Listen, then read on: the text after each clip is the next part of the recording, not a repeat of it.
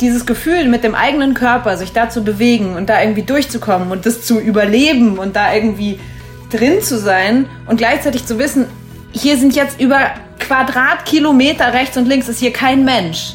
Ich kann hier nicht raus. Ich muss hier bleiben und deswegen muss ich jetzt das Beste draus machen und das mache ich dann auch. Und das ist einfach, also so ein Zustand, den möchte ich gerne immer wieder erleben.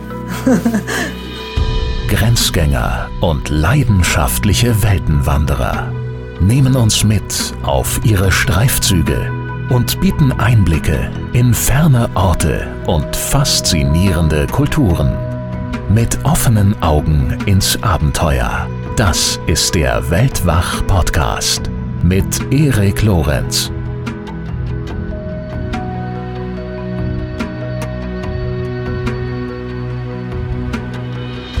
Hallo zusammen und herzlich willkommen zu dieser Episode von Weltwach mit Anna Zürner, die uns in Folge 83 bereits, also schon eine Weile her, von ihrer Alpendurchquerung berichtet hat und dann zu diesem Thema auch mit einem eigenen Kapitel vertreten war in unserem Weltwach National Geographic Best of Buch.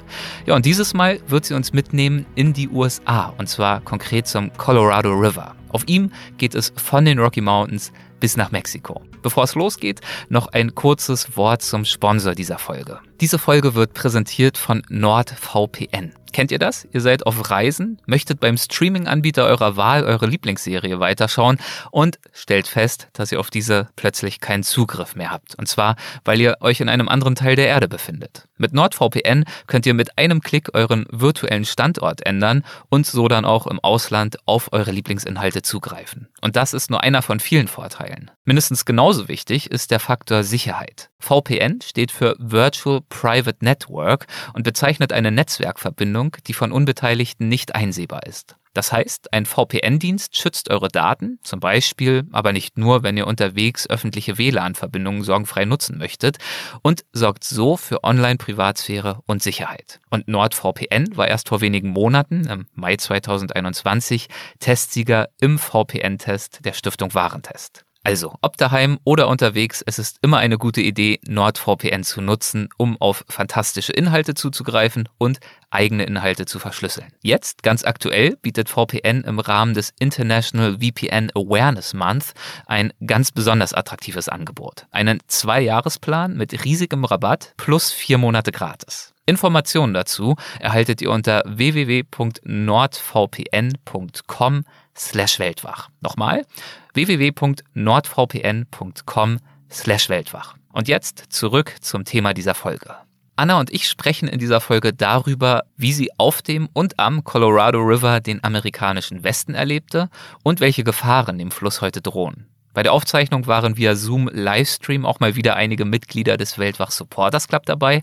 Das heißt, auch sie nehmen dann gegen Ende an der Diskussion teil und stellen Anna ihre Fragen. Wenn ihr auch gelegentlich virtuell live bei der Aufzeichnung unserer Folgen dabei sein möchtet, in den Genuss unserer Weltwach Plus Folgen kommen wollt, Weltwach ganz ohne das Einspielen von Werbeanzeigen unserer Werbepartner genießen möchtet oder auch einfach nur unsere Show unterstützen möchtet, dann freue ich mich, wenn ihr eine Mitgliedschaft im Supporters Club erwägt. Infos dazu findet ihr auf weltwach.de. Und jetzt viel Spaß auf dem Colorado River.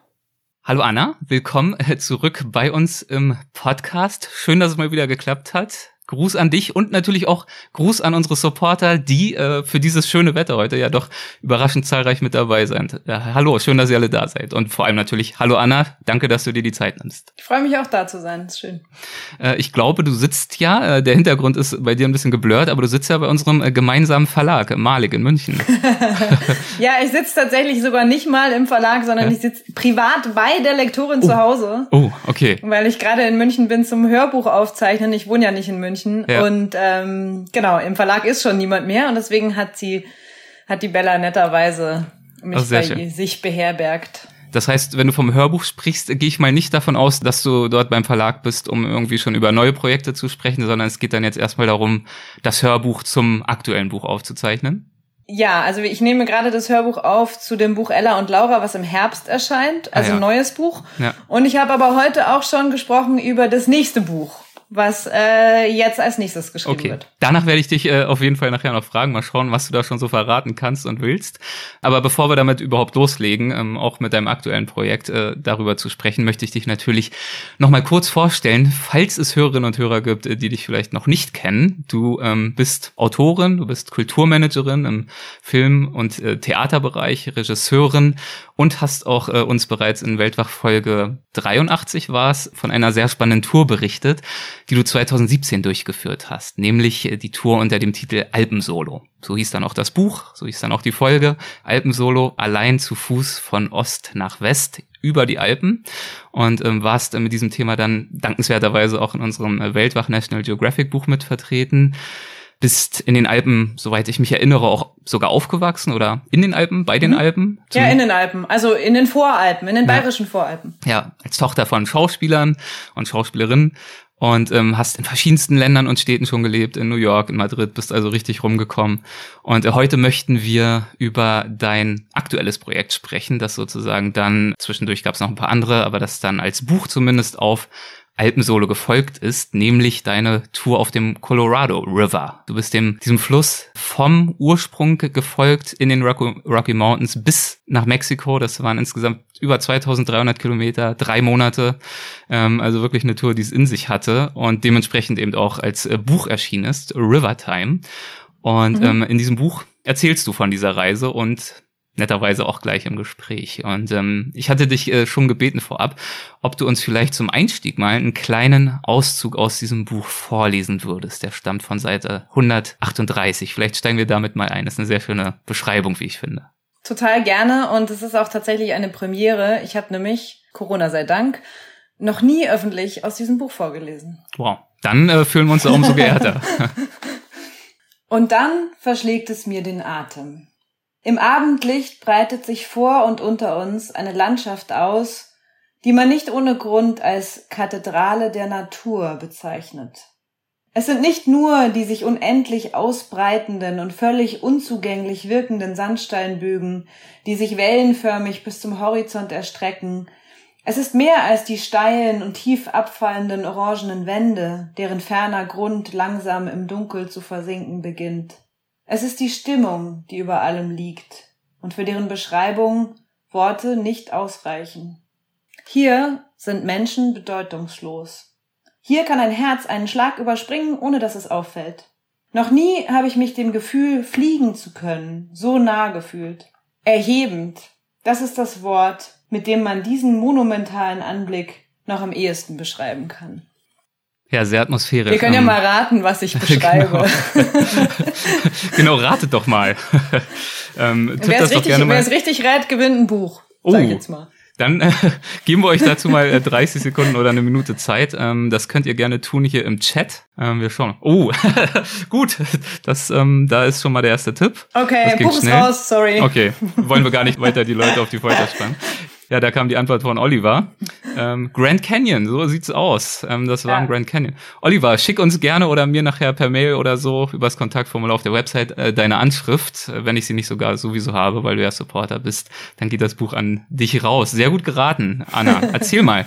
Der Grand Canyon, das äh, war ja gewiss eines der Highlights deiner Tour dort, oder? Ja, ja, ja. Also es gab verschiedene Highlights und es gab ja. auch so ein paar Lowlights könnte man das vielleicht nennen. Also ja. das Gegenteil von einem positiven Highlight sozusagen. Ja. Aber ja, der Grand Canyon ist einfach, das ist so ein Erlebnis, so ein landschaftliches Erlebnis, was man, glaube ich, nie wieder aus dem Gesamtsystem rauskriegt. Also ich kann äh, das Ausmaß deines Beeindrucktseins äh, zumindest ansatzweise nachvollziehen. Ich war äh, vor wenigen Wochen jetzt gerade das erste Mal in meinem Leben endlich mal dort.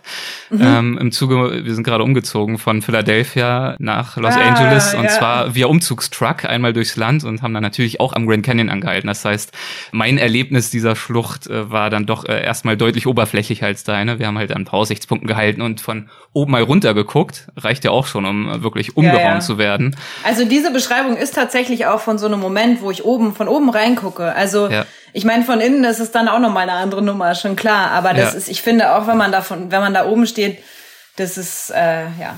Aber kennst du ja dann, wie schön. Ja, von oben ja, aber ich nehme mir auf jeden Fall vor, ähm, dort mal eine mehrtägige Wanderung durchzuführen oder äh, idealerweise sogar eine Tour auf dem Fluss dort ja. unten mitzumachen. Deswegen würde mich direkt mal interessieren äh, zum Einstieg, erzähl doch mal von der Perspektive von unten auf dem Fluss. Ich weiß nicht, ob du dich spontan sogar noch an ein paar Zahlen erinnerst, aber gib uns mal so ein Gefühl, wie lang, wie tief, wie herausfordernd ist es dort unten auf dem Fluss unterwegs zu sein? Naja, also im Grand Canyon war ich tatsächlich 21 Tage. Mhm. Das ist so die längste Tour, die man da machen kann. Ich war unterwegs mit einer Crew mit Dory Holzbooten. Das sind so ganz alte, traditionelle Holzboote. Äh, weil, vielleicht ganz kurz, es ist wahnsinnig schwierig, ein Permit zu bekommen für einen Grand Canyon, wenn man da alleine durchfahren will.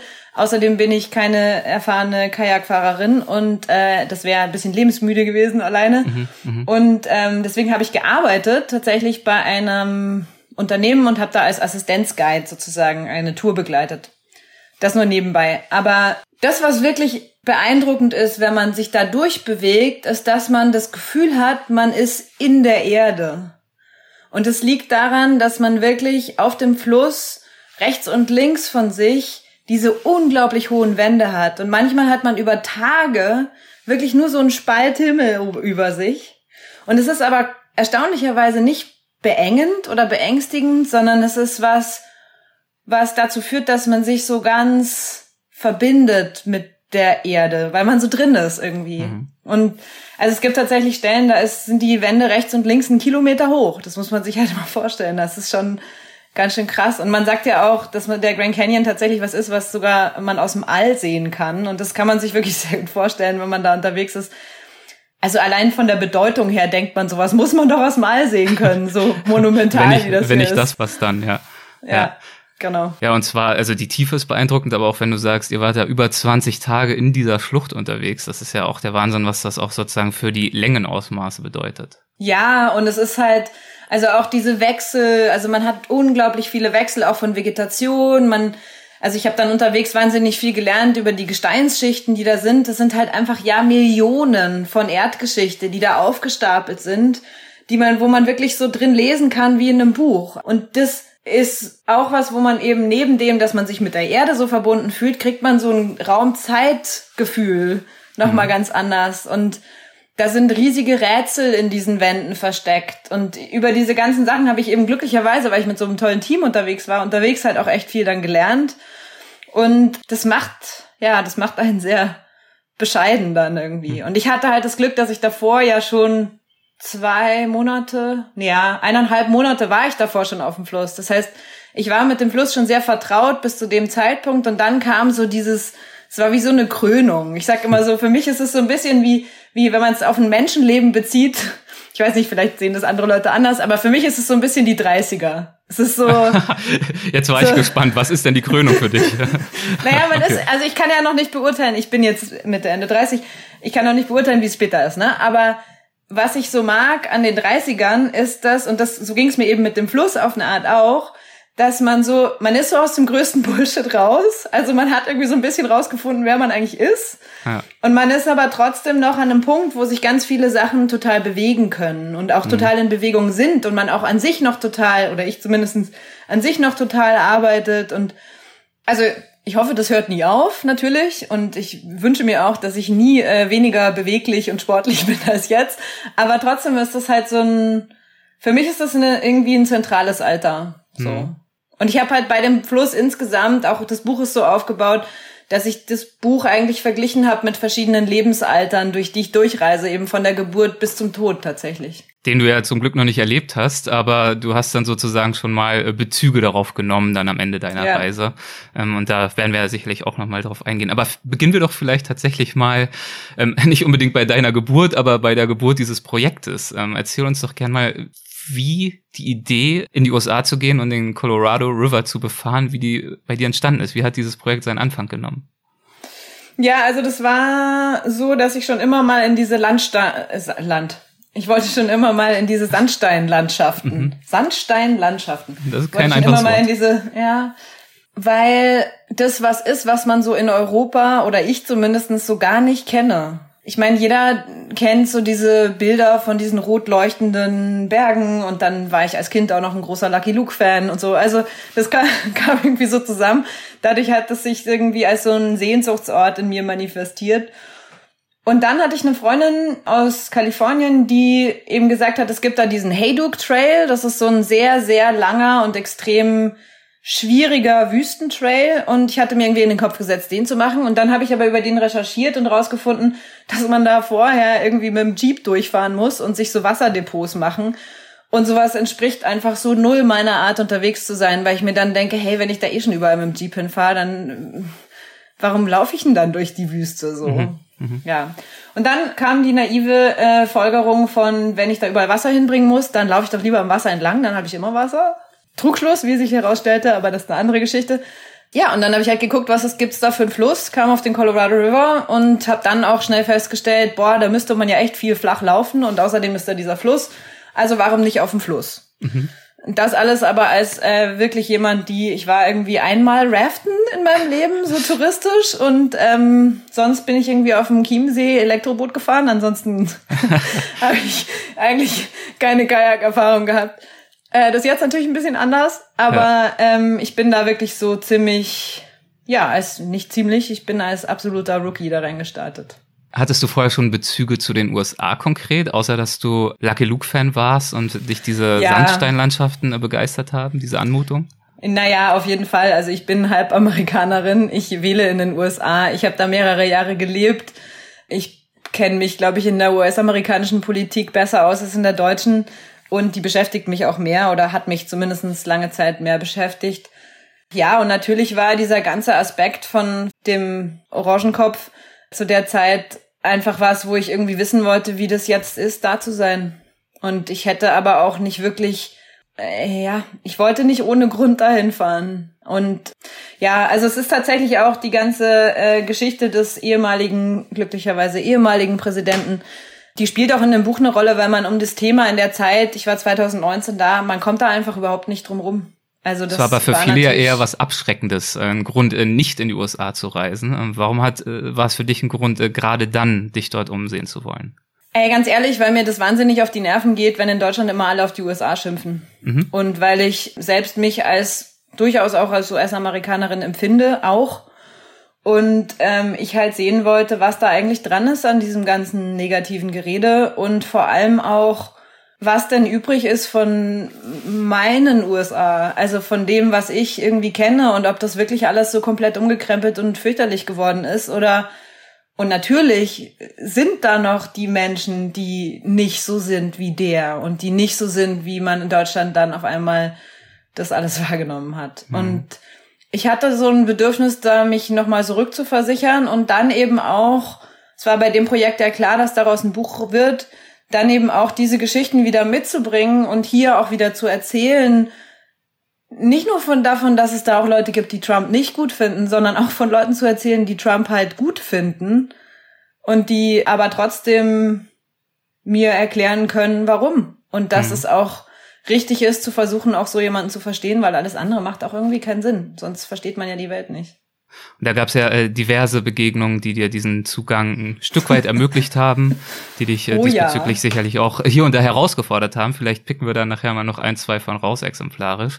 Ich würde gerne noch ein bisschen über deinen Plan sprechen, was du dort äh, genau vorhattest. Ähm, wo hast du deine Tour begonnen? Wo befindet sich genau die Quelle des Colorado River? Die Quelle ist in den Rocky Mountains im Bundesstaat Colorado auf circa 3000 Metern Höhe in der Front Range heißt es, also in der, also er entspringt quasi auf der Westseite der Rocky Mountains. Also nicht auf der Seite, wo Boulder und Colorado sind, sondern auf der Westseite. Trotzdem wird das meiste Wasser direkt nach Boulder und Colorado gepumpt, aber das ist auch nochmal ein anderes Thema. Genau, und ich wollte halt da zu der Quelle.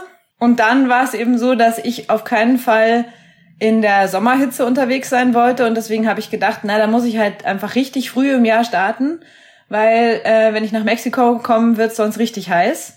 Und deswegen bin ich im Februar gestartet. Hui. Und, und in den ähm, Rocky Mountains im Februar, gut, das, äh, ja. das war wahrscheinlich hart. Ja, kann man so sagen, minus 20 Grad. Es hat irgendwie mehrere Tage gedauert, bis überhaupt äh, der Start, also ich musste den Start immer wieder verschieben, weil die ja. Bergpässe einfach so zugeschneit waren, dass man da auch mit dem Auto nicht durchkam. Und ich habe dann tatsächlich auch in den ersten Tagen, also ich war nur im Schnee, der Fluss war komplett unter, unter unterm Schnee. Ähm, ich habe so ein bisschen plätschern gehört, aber da war auch sonst kein Mensch unterwegs. Also das war aber auch wahnsinnig schön dadurch, weil es war mhm. halt sehr ursprünglich. Und für diejenigen, die den äh, Lauf des Colorado jetzt nicht so gegenwärtig haben, da schließe ich mich ein, äh, wie sieht denn so grob äh, von dort aus äh, die Route aus, die der, mhm. die dieser Fluss äh, durchs Land nimmt? Also eben, der entspringt in den Rocky Mountains. Die Rocky ja. Mountains sind ja so im schon im Westen der USA, aber noch so ein bisschen weiter Richtung Mitte. Mhm. Und dann fließt der Fluss generell, kann man sagen, eigentlich von Ost nach West. Was mir, also die, die meine Projekte kennen, können sich das wahrscheinlich vorstellen. Ich gehe immer gerne von Ost nach West. Also er fließt so tendenziell von Ost nach West und hat aber dabei eine Biegung dann in den Süden sehr deutlich an einer bestimmten Stelle. Mhm. Beginnt in Colorado, fließt dann über die Grenze nach Utah, Wüstenstaat, dann fließt er nach Arizona. In Arizona, in dem Bundesstaat Arizona, ist auch der Grand Canyon. Und dann ist er, wenn er aus dem Grand Canyon rauskommt, ist er direkt an der Grenze, also bildet der Colorado River die Grenze zwischen Arizona und Nevada.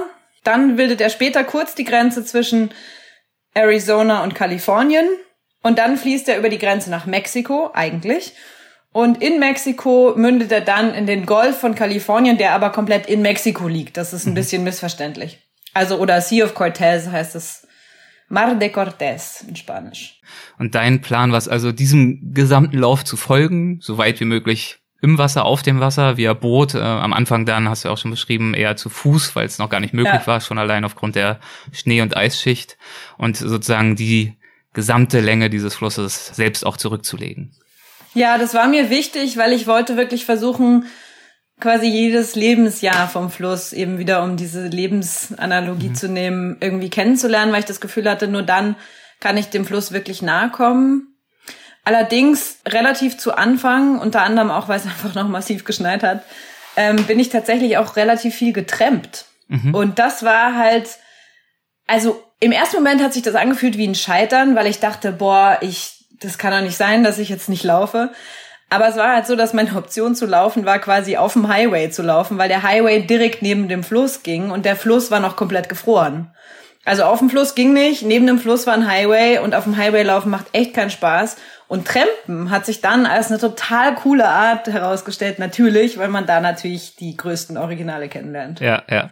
Okay, aber das heißt, ursprünglich bist du wirklich mit dem Ehrgeiz rangegangen, jeden Meter dieses Flusses aus entweder eigener Kraft oder eben mit der Kraft des Flusses zurückzulegen und musstest dich dann ja. erstmal von dieser Idee auch so ein bisschen lösen, weil du gemerkt hast, ähm, da jetzt zu verbissen dran festzuhalten, äh, macht, ja. macht die Reise nicht unbedingt äh, bedeutungsvoller oder besser.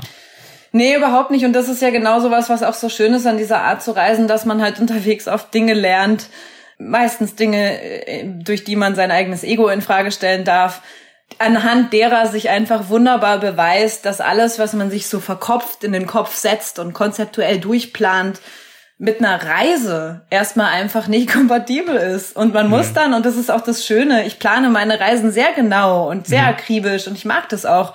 Aber in dem Moment, wo ich sie akribisch fertig geplant habe, fällt es mir unterwegs total leicht, von diesen Plänen auch wieder Abstand zu nehmen. Weil du so einen gedanklichen Referenzpunkt hast, wo du ja, dann ja. sozusagen nach links und rechts pendeln kannst. Genau, und trotzdem war ich ja jetzt in dem Fall, war es ja insofern einfach, dass ich wirklich, der Fluss war meine Linie, der mhm. Fluss war meine Route. Und ich habe halt immer versucht, so nah wie irgend möglich am Fluss oder auf dem Fluss unterwegs zu sein. Und das äh, ging auch bis zum Schluss. Und es war mal schöner, mal weniger. Du hast die ganzen Highways am Anfang äh, genannt, aber selbst in diesem Abschnitt hast du ja dafür dann, äh, wurdest du entlohnt durch äh, denkwürdige Begegnungen, hast du auch schon erwähnt. Ob nun beim Trampen oder ich erinnere mich zum Beispiel an äh, Jeff, äh, hieß er, glaube ich, in einem Café ja. in Kremlin, hieß der Ort Kremlin? Ja, Kremlin. Ich glaube, ja. ja. Erinnerst du dich an Jeff und äh, worüber ihr gesprochen habt? Ja, Jeff war so auch so für mich so ein typischer Amerikaner, so wie ich sie tatsächlich sehr gerne mag. Jeff ist Aha. ein absoluter Trump-Supporter. Auch einer, der ähm, mit Vehemenz gesagt hat, dass er es wichtig findet, dass die Mauer gebaut wird. Das war damals noch Thema. Mhm. Und das Schöne war aber, dass das sich nicht ausschließt, also grundsätzlich ja nie ausschließt damit, dass der total offen und interessiert war und unbedingt wissen wollte, was ich jetzt da mache und warum. Und ja, irgendwie, wir haben uns dann darüber unterhalten, wie jetzt Trump äh, seine, ob das jetzt gute Politik ist oder nicht und so. Und der hat mir halt sehr deutlich dann so seine Meinung dazu erzählt. Und das fand ich irgendwie cool, weil das war nicht, es war eben nicht einfarbig. Also es war auch so, dass er durchaus auch gesagt hat, so man, ah, dem Typen müsste man einfach manchmal den Mund verbieten, ja. Der sagt manchmal wirklich total blöden Scheiß und damit schadet er sich selber. Und das ist total Quatsch. Aber trotzdem, so. Mhm. Und das ist halt so, ja, also mir hat das sehr gut gefallen. Ja.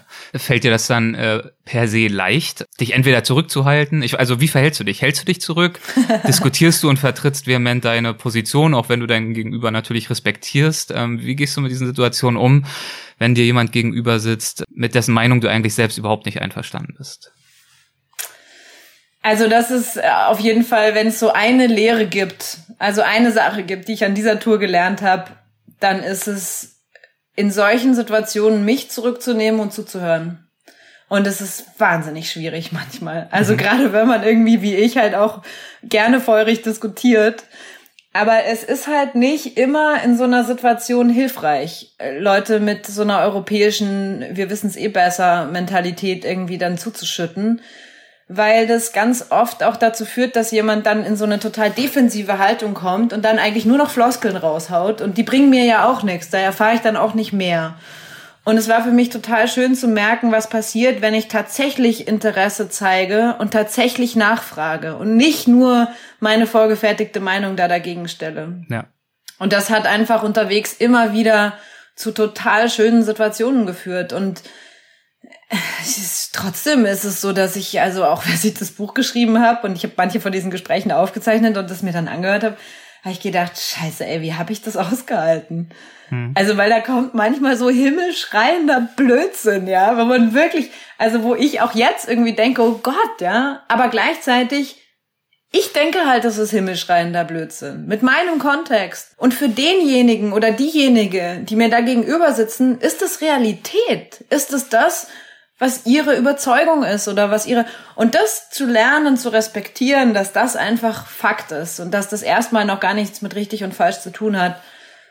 Das ist äh, ziemlich eine ziemlich gute Erfahrung. Ja, eine wichtige Erfahrung, um unterwegs zu sein. Und ja, nicht nur, wenn es um andere äh, Wertevorstellungen, Wahrnehmungen geht, was Politik anbetrifft, sondern ja auch sonstige kulturelle Unterschiede und so weiter, wo wir auch oft mit ja. vorgefertigten Meinungen anreisen, äh, von denen es sich sehr schwer ist, sich zu lösen. Und ähm, genau ja. diese Herausforderung hast du offenbar bewusst, äh, dir bewusst gemacht und dann auch gemeistert.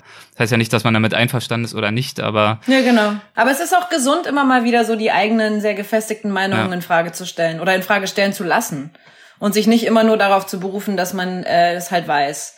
Ja. Und weil, weil man auch, wenn man die eigene Haltung mal erklären muss, hm. weil man sich nicht immer in der eigenen Bubble bewegt, dann merkt man auch wieder, was man eigentlich wirklich glaubt und was man selber nur nachplappert. Und wie relativ auch der eigene Lebenskontext ist. Also viele eigene ja, Überlegungen klar. und deren Begründung passen im Zweifel auch gar nicht zum Gegenüber dann, ne?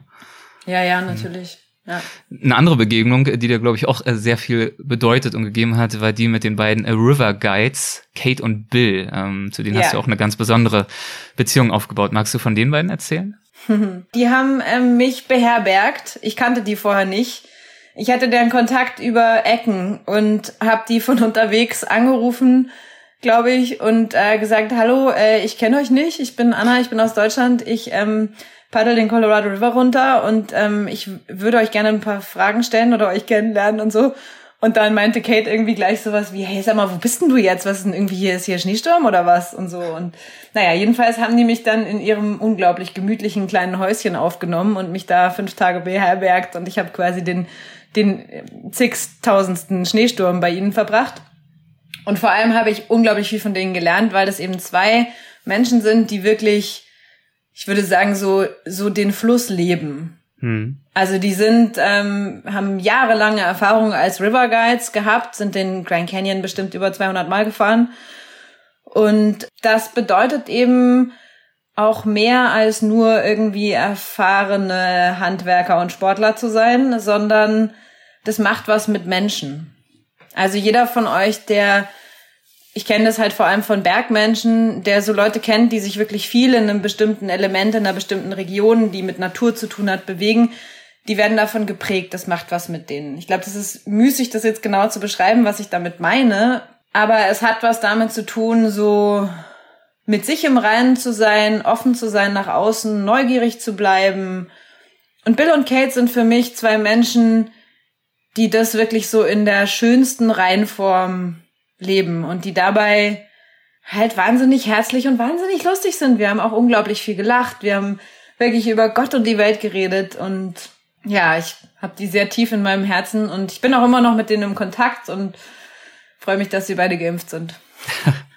Und äh, von Ihnen aus, also bei Ihnen, soweit ich mich jetzt erinnere, war ja die letzte Station, bevor du dann, oder so ziemlich die letzte, bevor du dich dann wirklich auf den Fluss begeben ja. konntest und nicht mehr nur in Anführungszeichen an ihm und bei ihm unterwegs sein konntest. Ja. Äh, wie hat sich's denn dann für dich angefühlt, äh, dann endlich tatsächlich via Boot auf dem Wasser unterwegs sein zu können? Boah, also am Anfang habe ich das ganz schön nervös gemacht, aber es war halt großartig, weil eben Bill und Kate haben mich ins Wasser gesetzt. Und es war mhm. wirklich so, das beste Omen, was man irgendwie haben kann und nicht zuletzt auch das beste Training. Also die haben mir dabei geholfen, mein Boot nochmal gescheit zu riggen, also zu bepacken. Die haben mir nochmal so ein paar mh, hm, mehr oder weniger abergläubische Regeln mit auf den Weg gegeben, was irgendwie wichtig ist. Zum Beispiel, dass man auf dem Fluss nie das Wort Wind sagen darf, weil das bedeutet, dass dann der Wind kommt und so. Es gab so ein paar, es stimmt auch einfach. Also muss man echt sagen, es stimmt, ja, darf man bloß nicht machen. Naja, und so, aber es gab so in dem Stil gab es ein paar Sachen, aber auch einfach sehr technische und praktische. Und insofern war ich so gut vorbereitet aufs Paddeln, wie man halt in so einer Situation sein kann, wenn man noch nie vorher wirklich groß gepaddelt ist. Ja. Also ich habe schon ein bisschen trainiert vorher dafür. Also ganz, ich war auch, also ja, aber trotzdem, also so ganz alleine war ich da dann tatsächlich zum ersten Mal. Und glücklicherweise ist es aber so, dass ähm, diese Sections, in denen ich am Anfang unterwegs war, sind absolut ruhig. Da gibt's keine mhm. einzige Stromschnelle, da fließt der Fluss langsam, da kann man echt entspannen drauf. Und es war schön, weil ich hatte dadurch, und das war wahnsinnig wichtig, ich hatte dadurch wirklich Zeit, den Fluss kennenzulernen von im Wasser. Mhm. Also das bedeutet, dass man anfängt, die Wasseroberfläche lesen zu können. Das ist was, was wahnsinnig wichtig ist. Und jeder, der irgendwie auf dem Wasser unterwegs ist, wird das bestätigen, dass man, das ist gar nicht so leicht, das mal zu lesen, was jetzt irgendwie so ein Swirl hier und irgendwie so eine Linie da bedeutet. Und wenn man das mal gelernt hat und das so mit der Zeit, also bei mir kam das wirklich mit der Erfahrung dann raus hat, dann ist es tatsächlich was, wo ich jetzt sagen würde, im Grand Canyon hat mir das in Stromschnellen immens geholfen. Kannst du einschätzen, wie lange es für dich gedauert hat, über diese Kennenlernphase und die Verunsicherung hinaus zu gelangen und dann wirklich in so einen eigenen Rhythmus zu kommen mit dem Fluss? Das hat ziemlich lang gedauert und das hat auch damit zu tun, dass mir die Landschaft so absolut unvertraut ist. Mhm. Also das hatte ich auch ein bisschen unterschätzt, dass halt, ich meine, ich kann glaube ich, so ziemlich in jedes Gebirge der Welt gehen und es sind halt Berge und dadurch fühle ich mich da irgendwie zu Hause. In der Wüste bin ich einfach nicht zu Hause und der Colorado River fließt zu einem Großteil durch Wüste. Und das macht einfach, und ich bin auf dem Wasser nicht zu Hause auf die Art und Weise. Und das sind schon, das waren schon Faktoren, die, dadurch hat es sehr lange gedauert. Boah, ich würde sagen, ich würde sagen, so als der Colorado River dann so in die Pubertät kommt, mhm. Also da kam ich dann so langsam auf dem Fluss an. Da hatte ich aber auch so eine echte Pubertätsphase mit dem Fluss. Was bedeutet das? ich hatte einfach vier Tage, das war irgendwo ähm, in der Nähe von Moab. Also da war ich durch Moab in Utah schon durch und ich hatte, erst hatte ich vier Tage kompletten Dauerregen, also so konstant Dauerregen. Dann hatte ich, äh, habe ich gedacht, okay, schlimmer geht's nicht. Dann kam aber noch Mr. W, also der Wind dazu, stromaufwärts in mein Gesicht. Und dann, als ich wirklich dachte, jetzt geht's nicht mehr schlimmer, kam ich um so eine Kurve und vor mir war eine wie eine weiße Wand. Und es war tatsächlich ein Blizzard. und ich bin halt in diesen Blizzard reingepaddelt. Und es war so ein großartiger Moment, weil es war wirklich so, dass ich dachte, okay, also ich weiß auch nicht, was ich jetzt hier mache. Ich bin halt so ein Staubkorn in dieser, in diesem Getriebe und lustigerweise ist das der Moment, in dem ich, glaube ich, auf der ganzen Tour fast am, ja, ich war auf jeden Fall am euphorischsten. Weil es mich total fast high macht, dieses Gefühl, so eins zu sein dann in dem Moment und, und völlig unbedeutend zu sein und gleichzeitig aber mich in eigener Kraft da ja fortzubewegen. Das ist mhm. einfach so ein, dieses Gefühl mit dem eigenen Körper, sich da zu bewegen und da irgendwie durchzukommen und das zu überleben und da irgendwie drin zu sein und gleichzeitig zu wissen, hier sind jetzt über Quadratkilometer rechts und links ist hier kein Mensch. Ich kann hier nicht raus. Ich muss hier bleiben Und deswegen muss ich jetzt das Beste draus machen und das mache ich dann auch. Und das ist einfach, also so ein Zustand, den möchte ich gerne immer wieder erleben. ja, das klingt danach. Also wirklich so ein komplettes Ausgeliefertsein, was dann Ja. aber dadurch, dass du eigentlich gar nicht mehr so wahnsinnig viele Entscheidungsoptionen selber hast, wahrscheinlich auch zu so einem ja, zu so einem Sinn von Freiheit fühlt, äh, Ja. führt und wirklich das Gefühl, ja, ich bin jetzt hier und es gibt eigentlich nichts außer mir und dem Fluss und dieser Umwelt, die hier gerade auf mich einwirkt. Ja, und ich finde es so schön, dass du das verstehst, weil ganz ehrlich, das ist das, wo ich total oft das Gefühl habe, dass Leute mir so halb einen Vogel zeigen oder irgendwie sagen, ja, aber das ist doch total, das ist doch total gefährlich oder da hat man doch total Angst. Das ist ja das Coole, dass man in dem Moment halt keine Angst mehr hat. Angst ist dann so, ist so unnütz und so irrelevant in dem Moment, weil was, was bringt mir das? Ich muss ja irgendwie, muss ja was damit machen. Und das finde ich aber sehr befreiend, dass das dann eben weg ist. Das heißt nicht, dass man unvorsichtig wird. Das heißt auch nicht, dass man irgendwie so ein Risiko dann irgendwie mehr macht. Gar nicht. Sondern man ist einfach sehr, sehr klar. Genau, sehr klar und sehr fokussiert im Moment, konzentriert. Ja. Und ja, ähm, absolut. ist ja auch dann fast wie so ein klassischer meditativer Zustand. Ne? Also wenn du halt Ja. so konzentriert bist und alle anderen Gedanken, Sorgen, Probleme, Themen ausblendest, verstärkt auch das natürlich diese Art der Intensität, der, der Naturerfahrung. Und man freut sich dann vor allem auch so sehr über so kleine Dinge. Ich weiß noch, wie ich dann wirklich nach der Eishöhle auf dem Fluss irgendwann so eine Höhle gesehen habe an der Seite vom Fluss und einfach nur dachte, boah, geil. Trocken, draußen, also und dann habe ich echt irgendwie total damit gekämpft, zu dieser Höhle hochzukommen und war da und es war für mich wie das schönste Luxushotel, weil es einfach das war trocken da drin und es war ein Quadrat ein Quadratmeter, ja, aber Ja. es war großartig. Ja, das, was äh, Christine Thürmer immer so schön als die Senkung der Glücksschwelle bezeichnet. Ich zitiere das immer wieder gern, äh, Ja. die man dann unterwegs erleben darf. Ja. Habe ich noch gar nicht gefragt, mit welcher Art von Boot warst du denn da eigentlich jetzt genau unterwegs? Also wie hast du diese ganzen äh, stromschnellen und auch ruhigeren äh, Teile und so weiter, wie hast du die überwunden? Wofür hast du dich entschieden? Ja, ich habe mich sehr schnell für ein Packraft entschieden. Das ist ein ähm, tatsächlich ultra leichtes, packbares, aufblasbares Kajak. Nicht zu verwechseln mit einem Schlauchboot. Ein Schlauchboot wäre, also ein Packraft ist sehr beleidigt, wenn man das Schlauchboot nennt. Der Unterschied ist unter anderem zum Beispiel, dass, also mein Packraft hat einen Boden aus Kevlar, also ist extrem robust unten. Da kannst du wirklich, also ich hatte kein einziges Loch in dem Ding, die ganze Fahrt lang nicht. Und ich bin nicht zimperlich damit umgegangen.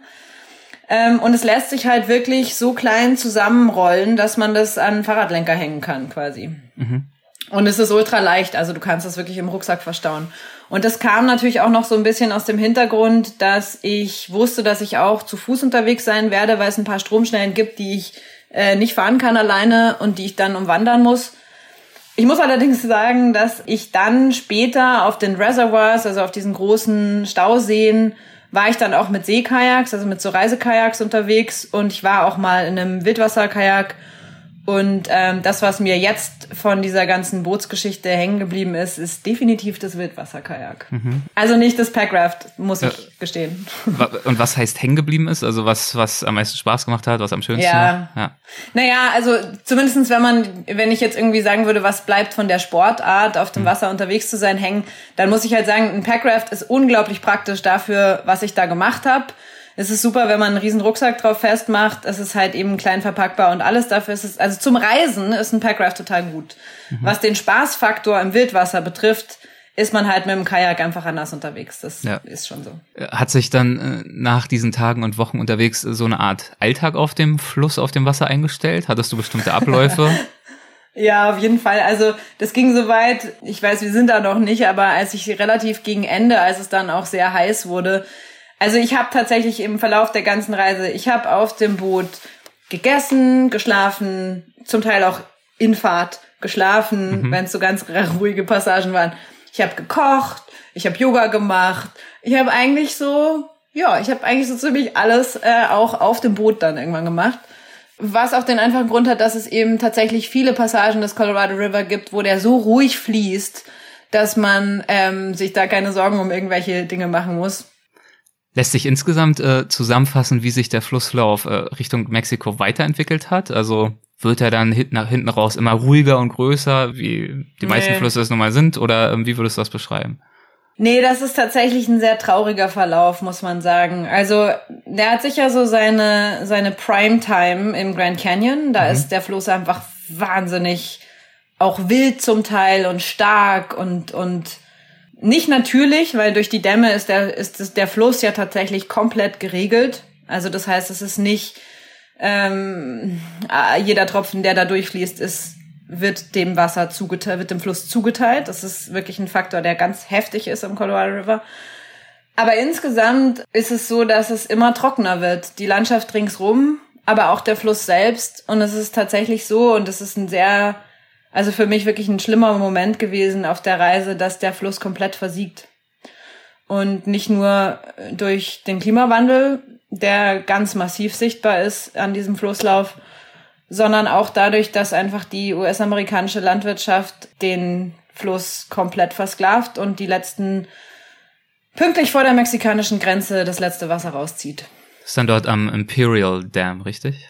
Ja, genau. Also es gibt da noch zwei Dämme direkt vor der Grenze zu Mexiko und ähm, das ist ganz schön schockierend, wenn man erlebt hat, was für eine was für ein Feuer der Fluss hat im Grand Canyon und dann steht man da und da ist nur noch so ein dreckiges Rinnsal, was irgendwie verseucht in Richtung mexikanischer Grenze blubbert. Als du da im Buch von Dämmen und von Wasserrechten und so weiter schreibst, da verwendest du auch den Begriff äh, des Paper Water. Was ist denn darunter ja. zu verstehen? Ja, das ist tatsächlich äh, so eine typisch US-amerikanische absurde Geschichte.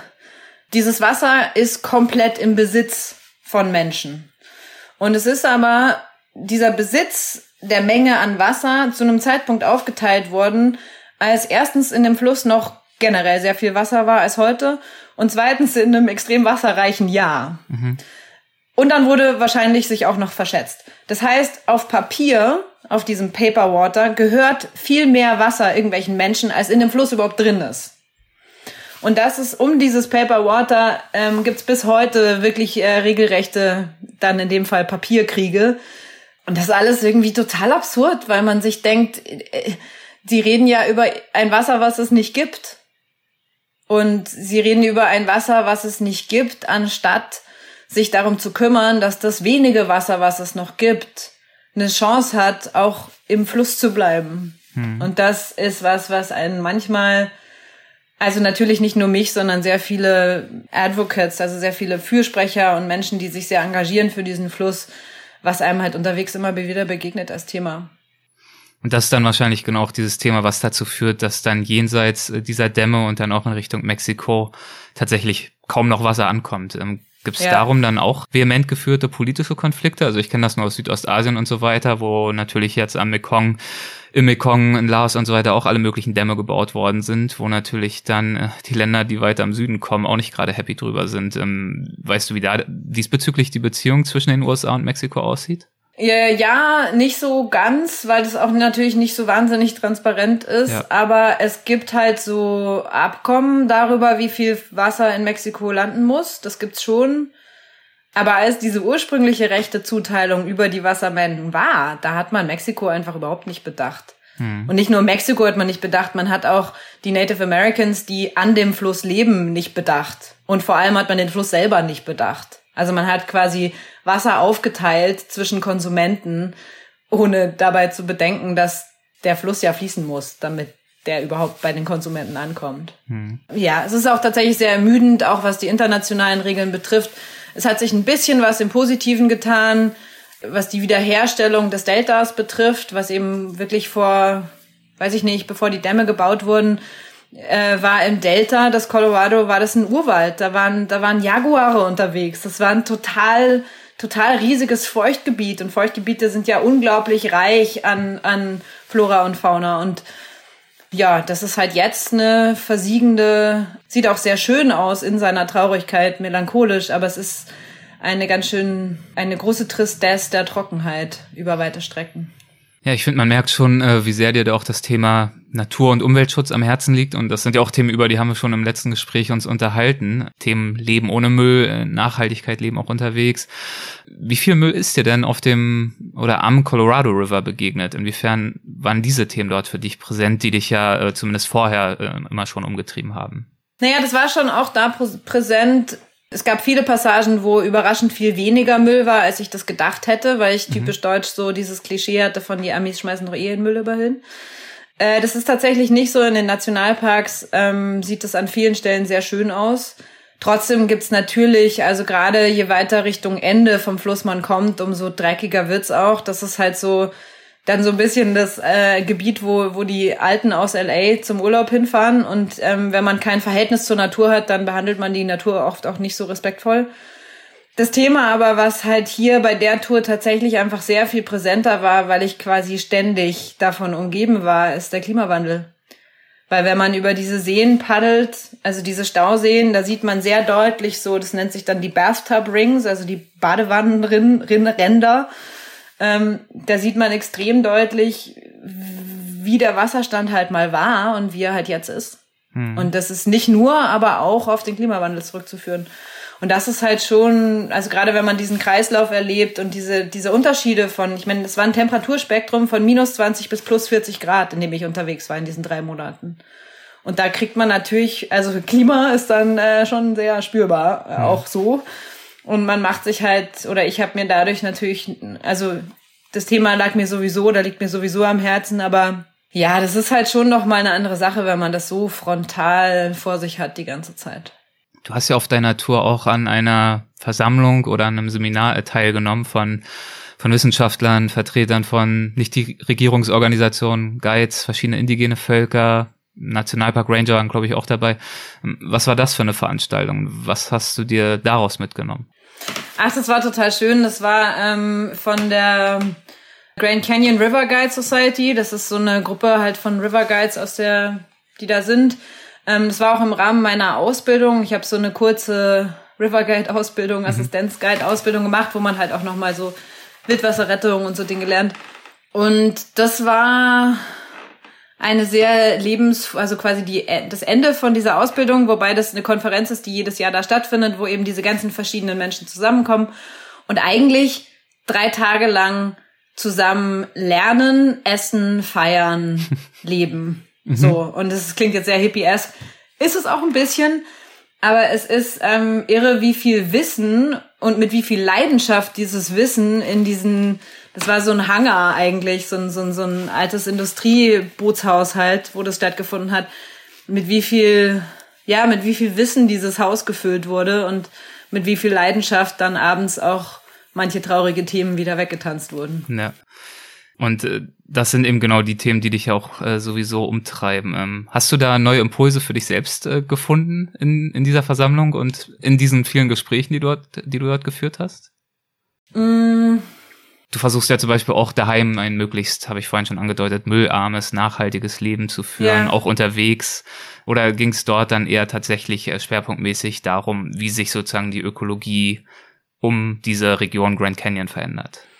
Naja, ich habe eine Sache zum Beispiel mitgenommen. Also erstens mal habe ich seitdem sehr viel bewussteren Umgang mit Wasser. Mhm. Das ist ja wirklich ein, ein, Gut, was in unseren Breiten noch, noch in einem Umfang da ist, dass wir uns darüber jetzt, glaube ich, noch, also viele, glaube ich, sich darüber noch nicht so viele Gedanken machen, abgesehen von dem irgendwie, mach beim äh, Zähneputzen zwischendrin das Wasser aus oder so. Ähm, und das ist, das hat sich schon verändert, weil wenn man irgendwie so Communities erlebt, in denen man an der Tankstelle, wenn man Wasser zapft, einen Dollar zahlen muss, weil es einfach kein Wasser gibt. Oder ja, wo man halt weit fahren muss, um überhaupt sich Wasser zu holen, weil es keins gibt, dann verändert sich da das Verhältnis zu was, was für uns hier so selbstverständlich ist. Und das andere, und das fand ich eigentlich aber auch sehr spannend, ist, dass ich zum Beispiel festgestellt habe, als jemand, die sich äh, so schimpft, dass sie sich für Umweltschutz und für Klimaschutz engagiert, dass es tatsächlich Punkte gibt, an denen sich Umwelt- und Klimaschutz ausschließen. Ich hatte, also ich hatte jetzt nicht vorher gedacht, dass das nicht so ist, aber ich hatte da vorher noch nie drüber nachgedacht. Mhm. Und das klassischste Beispiel dafür ist ein Damm. Also weil ein Damm, der, der Wasserenergie erzeugt, da kann man ja sagen, ist grüne Energie. Gleichzeitig zerstört ein Damm, wenn er nicht auf eine sehr gute Art gebaut ist, aber das lokale Ökosystem, weil das Wasser wird, das kommt viel kälter unten raus, als es oben reinfließt. Dadurch ist es, hat es nicht mehr die natürliche Temperatur. Dadurch verändern sich natürlich die, die, die Spezies, die da drin leben. Ähm, die Fische sterben aus und so weiter. Die Fische können nicht mehr wandern mhm. ähm, und so weiter. Also es gibt einfach, das ist jetzt so ein einfaches Beispiel, ein Damm, wo man einfach ganz klar sieht, entweder oder. Und es gibt Lösungen, wie man einen Damm bauen kann, dass er Energie kreiert und umweltschonend ist. Aber irgendwie wird das anscheinend sehr selten so gemacht. Hm, wahrscheinlich auch wieder kostspieliger und äh, schwieriger und so weiter. Wie, wie gehst nicht du dann ganz selber? so effizient sicher auch. Also wahrscheinlich ist es einfach nicht so effizient und wir leben halt in einer Gesellschaft, wo es um Effizienz geht. Und wenn das nicht. Hm. Ja. Wie gehst du dann selber damit um, wenn du so einen Damm siehst wie den beschriebenen, der ähm, dafür sorgt, dass so ein eigentlich wild sprudelnder Fluss äh, zu eher einem traurigen Gerinnsal wird? Du hast es vorhin so klingen lassen, als äh, wäre dir da also äh, die regelrechte Verzweiflung sozusagen ins Herz gestiegen und gleichzeitig liegt dir natürlich auch zum Beispiel das Thema äh, Klimawandel, Klimaschutz wahnsinnig am Herzen, wo irgendeine Form von Grünenergie, auch wenn sie vielleicht jetzt noch nicht perfekt erlangt werden kann in perfekter Art und Weise, trotzdem natürlich unerlässlich ist. Ja, es ist echt ein ambivalentes Gefühl, weil es ist tatsächlich auch so, also als ich da irgendwie auf diesem Hoover Dam zum Beispiel stand, man kommt da auch nicht umhin, unglaublich beeindruckt zu sein von der menschlichen Leistung, also der Ingenieurskunst, kann man ja sagen, dass sowas überhaupt möglich ist. Das ist schon auch faszinierend und das ist schon auch was, wo, wo ich Menschen verstehen kann, die begeistert sind von Dämmen. Mhm. Weil, ja, weil es einfach ziemlich beeindruckend ist als Bau, als Bauwerk, so. Ich hab da trotzdem so ein, mir wird so ein bisschen schlecht bei Dämmen. Also weil ich, ja, weil ich halt das so verinnerlicht habe, was das mit einem Fluss macht. Und wenn man irgendwie so ein Fluss, also für mich ist der Colorado River ja so ein bisschen wie ein, wie ein sehr guter Freund oder Freundin geworden in der Zeit. Und wenn man dann dabei zuschaut, wie so jemandem dann das passiert, was dem Fluss passiert ist, dann tut es halt weh. Das ist halt wie wenn man das bei Freunden sieht. Und deswegen ist dann der Damm halt so eine Erinnerung daran. Und das werde ich, glaube ich, nicht los. Aber es ist halt, ja, es ist halt alles immer ambivalent und ich glaube, deswegen kann ich jetzt, also ich würde jetzt nicht irgendwie sagen, hey, geht hin und sprengt alle Dämme. Das gibt's ja durchaus auch und das ja. würde ich nicht sagen. Ganz kurzer Zwischenhinweis an unsere äh, Zuschauerinnen und Zuschauer aus dem Supporters Club. Ähm, natürlich gibt's gleich auch noch eine kleine Q&A-Runde. Könnt ihr euch vielleicht schon mal gedanklich darauf einstellen. Also wenn ihr irgendwelche Fragen habt an Anna zum Fluss, zum Paddeln, zur, zur Nachhaltigkeit, zu was auch immer, zum Bücherschreiben, könnt ihr gerne gleich hören lassen. Entweder im Chat, da natürlich gerne auch jetzt schon, wenn ihr möchtet, oder gern dann auch per Bild oder zumindest per Wort. Äh, freut uns natürlich, wenn ihr da noch äh, ein, zwei Sachen wissen möchtet. Aber bevor es soweit ist, hätte ich noch äh, zwei, drei abschließende Fragen sagen. Wir haben anfangs ja zumindest andeutungsweise über äh, den Ehrgeiz gesprochen, mit dem du da ursprünglich angereist bist, auch die eigene Erwartungshaltung in Bezug Leistungsorientierung, jeden Meter auch wirklich irgendwie selbst zurückzulegen. Die hast du dann ein bisschen justiert. Ähm, mich würde interessieren, wie hat sich denn im Verlauf der Reise die Erwartungshaltung, die du an dich selbst gestellt hast, verändert? Also wie hast du zum Beispiel zum einen erkannt, dass diese ursprüngliche Verbissenheit dich nicht ans Ziel bringen würde? Und ähm, was hast du zum Schluss, als du dann eher im Fluss warst im übertragenen Sinne, wie sah deine Erwartungshaltung an dich selbst während der Reise dann aus? Ja, das ist ganz spannend, weil das war bei dem Projekt tatsächlich total anders, als wenn ich in den Bergen unterwegs bin. Und das hat mit dem Fluss zu tun. Mhm. Also dieses, ich meine, es kommt ja nicht von ungefähr, dass man irgendwie sagt, man ist im Fluss, im Flow, äh, Panterei, alles fließt. Das sind ja alles so Begriffe, die kommen genau daher. Und diese Art von Flow. Ich find's super abgedroschen, aber es ist halt so, diese Art von Flow zu erleben, ist halt, das hat ganz viel damit zu tun, in dem Fall, dass ich mich eben nicht nur aus eigener Körperkraft bewege, sondern dass ich im Fluss bewegt werde und dass ich mich in einem Element bewege. Ich weiß nicht, das beantwortet jetzt, glaube ich, nicht wirklich deine Frage, aber. Ach, äh, ich finde ähm, so ein ähm, Stück weit schon. Also mir kommt ja auch, ich hatte das mir auch extra notiert, weil es äh, so schön ist, ein Zitat in den Sinn von äh, Bill, dem River Guide, ähm, der dir eine ja. schöne kleine Weisheit mitgegeben hat von den Hopi. Äh, er hat also indigener Stamm dort. Und die wohl sagen, um einen Ort völlig begreifen zu können, musst du ein Teil von ihm werden. Und das wirst du nur, indem du Zeit dort verbringst. Ja. Ich finde dieses Zeitverbringen, das hast du auf jeden Fall schon mal, äh, können wir abkreuzen oder abhaken, das hast du getan. Und dieses Teil werden. Also das hast du eigentlich schön beschrieben, dadurch, dass du eben nicht nur beim Fluss bist und ihn siehst oder hörst, sondern ja wirklich von ihm getragen wirst oder von ihm auch mhm. mal ein bisschen hin und her gerüttelt, hin und her geworfen wirst, äh, wirst du ja wirklich äh, ein Teil von ihm und das über einen langen Zeitraum oh. Ja. Deswegen ähm, passt da schon sehr schön, ja, finde ich, was du beschrieben hast und dass dieser. Aber diese, es stimmt schon, die, die Entschuldigung. Nee, bitte. Die, die Zeit, also das ist tatsächlich ein Riesenfaktor. Also was mhm. du gesagt hast, dass man dass es halt was total anderes ist, wirklich mit viel Zeit unterwegs zu sein. Und das ist das, was, wo ich auch sagen würde, das Zeit in so einem Sinn von messbarer Zeit ist einfach total irrelevant geworden. Und dieser Begriff Rivertime, der beschreibt auf Englisch auch tatsächlich diesen Status von zeitloser Zeitmessung. Mhm. Einer Zeit, die man nicht messen kann, die ganz viel damit zu tun hat, dass man absolut in der Gegenwart ist und gleichzeitig in die Ewigkeit so eingebettet ist. Und dass das gleichzeitig funktioniert, das ist, das ist irgendwie Rivertime. Und die kriegt man, also in der Rivertime kommt man halt nur an, wenn man wirklich lange mit dem Fluss unterwegs ist. Das ist sozusagen deine, dein Learning in Bezug auf den Fluss ganz konkret oder auf Flüsse und die Interaktion mit ihnen. Du hast aber bei dem äh, Seminar mit den NGOs und so weiter, das wir vorhin angesprochen haben, die Aktivistinnen und Aktivisten ja auch deinerseits gefragt, was sie vom Colorado River gelernt haben. Ähm, mhm. Was haben sie dir geantwortet? Und ähm, auch wenn du die Frage zum Teil jetzt sicherlich schon mit beantwortet hast, das schwingt ja da, das geht ja alles in die gleiche Richtung. Über den Fluss an sich hinaus, kannst du in Worte fassen, ob und wenn ja, was du von diesem Fluss gelernt hast? Also eine Antwort, die ganz oft kam, war Geduld zum Beispiel. Mhm. Oder Kommunikation. Und Kommunikation ist tatsächlich, das klingt im ersten Moment vielleicht abwegig, aber als River Guide, also wenn man auf dem Fluss paddelt, muss man sehr gut kommunizieren können, mit dem Fluss vor allem. Mhm. Und das wiederum ist was, worüber man, also weil man muss zuhören, aber man muss auch entschieden sprechen können und man muss, und die, diese, also es lassen sich, genauso wie ich das am Berg eben auch erlebe, lassen sich am Fluss auch Dinge, die man lernt, sehr gut ins Leben übertragen. Und das ist was, was ja, das ist halt das, was ich so, was für mich so wertvoll ist an diesen Projekten, ähm, gerade wenn man das mit viel Zeit macht, weil das kann man sonst nirgends lernen. Und es ist was, was man halt auf eine Art und Weise da lernt, die wirklich ins System übergeht. Ich bin niemand, die irgendwie, ich, ich kann nicht mit einem Buch mich hinsetzen und lernen. Ich versuche das gerade ähm, mir wieder irgendwie ein Skript äh, reinzuziehen und ich merke, was bleibt nicht hängen. Ich muss halt rausgehen und das machen und dann kann ich das lernen. So tick ich halt.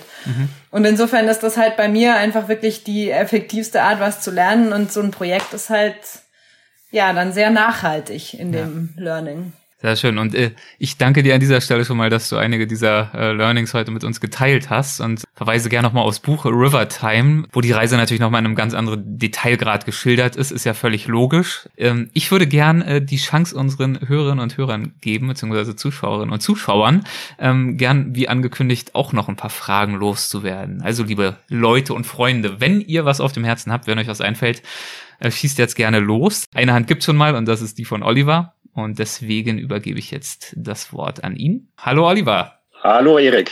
Hallo Anna. Nicht nur äh, famos das Buch gewonnen vorhin, sondern jetzt auch noch mit einer Frage am Start. Sehr, sehr schön. ja, vielleicht gibt's ja doch noch Sachen, die das Buch am Ende nicht klären kann. Die frage ich dann mhm. lieber schon mal. Gerne. Ähm, du hast ja beschrieben, dass man eigentlich links und rechts des Flusses überall auch die Auswirkungen des Klimawandels sehen kann und dass das eigentlich deutlich ist. Also du hast ja auch mit den Menschen äh, da gesprochen und dich unterhalten.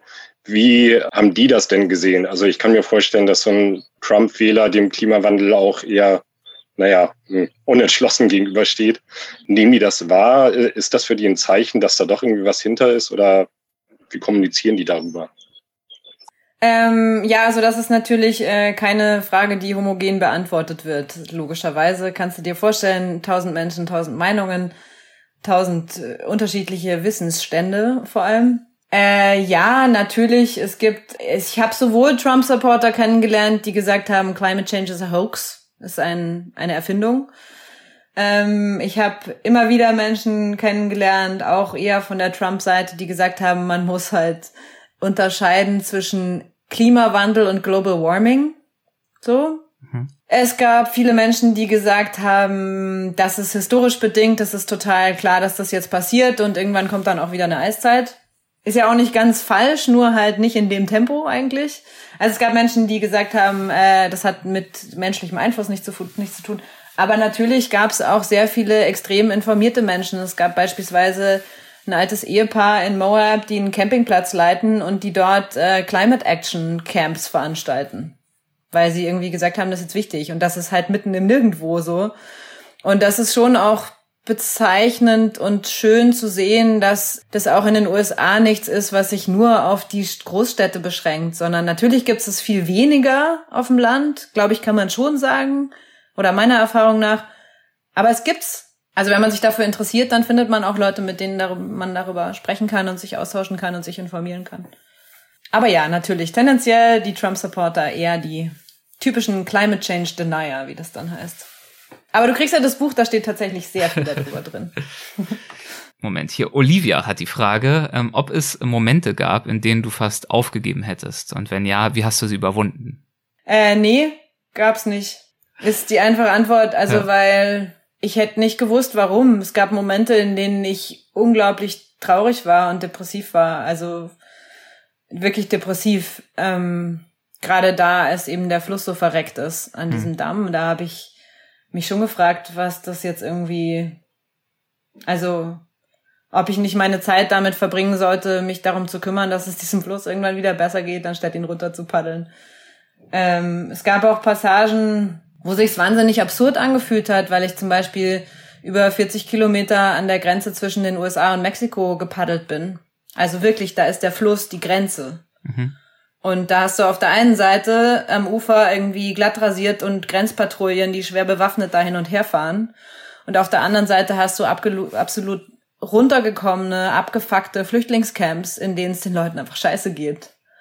Und da fahre ich dann zwischendrin als Europäerin mit meinem gelben Gummiboot und das ist halt einfach absurd. Aber das Spannende ist ja, dass genau diese Kontraste und auch diese Kontraste zu empfinden halt ein ganz wichtiger Bestandteil von so einer Reise auch ist und dass es nicht darum geht, dem auszuweichen, sondern dem zu begegnen und das zu speichern und das mitzunehmen und zu verarbeiten und in meinem Fall dann eben darüber zu schreiben. Das kann man auch anders machen, aber ich mag halt das Schreiben. Wie ist es eigentlich dazu gekommen, dass du das Schreiben so sehr magst? Ähm, Alpensolo war ja, glaube ich, dein erstes Buch, ne? Ja, voll. Also ich habe davor tatsächlich nur irgendwelche Kulturförderanträge geschrieben. ähm, ja, komisch. Ich hätte nicht gedacht, dass ich das kann, aber irgendwie, ich scheine es gut genug zu können, dass ich jetzt irgendwie meinen vierten, fünften Buchvertrag krieg. Also ja. funktioniert irgendwie und es macht, also es macht mir wahnsinnig Spaß ich erinnere mich übrigens gerade, so, äh, sorry ja. für die Unterbrechung, dass du im ersten Gespräch fieserweise erzählt hast, dass es dir zudem auch noch super leicht gefallen ist, das erste Buch ja. zu schreiben. Das finde ich ja nun äh, echt hart zu hören. Ich finde es nicht so leicht, aber nein, das Also, aber ganz ehrlich, also Rivertime war viel schwerer. Ja? River, Warum? In Rivertime, ich habe echt gekämpft mit dem Buch.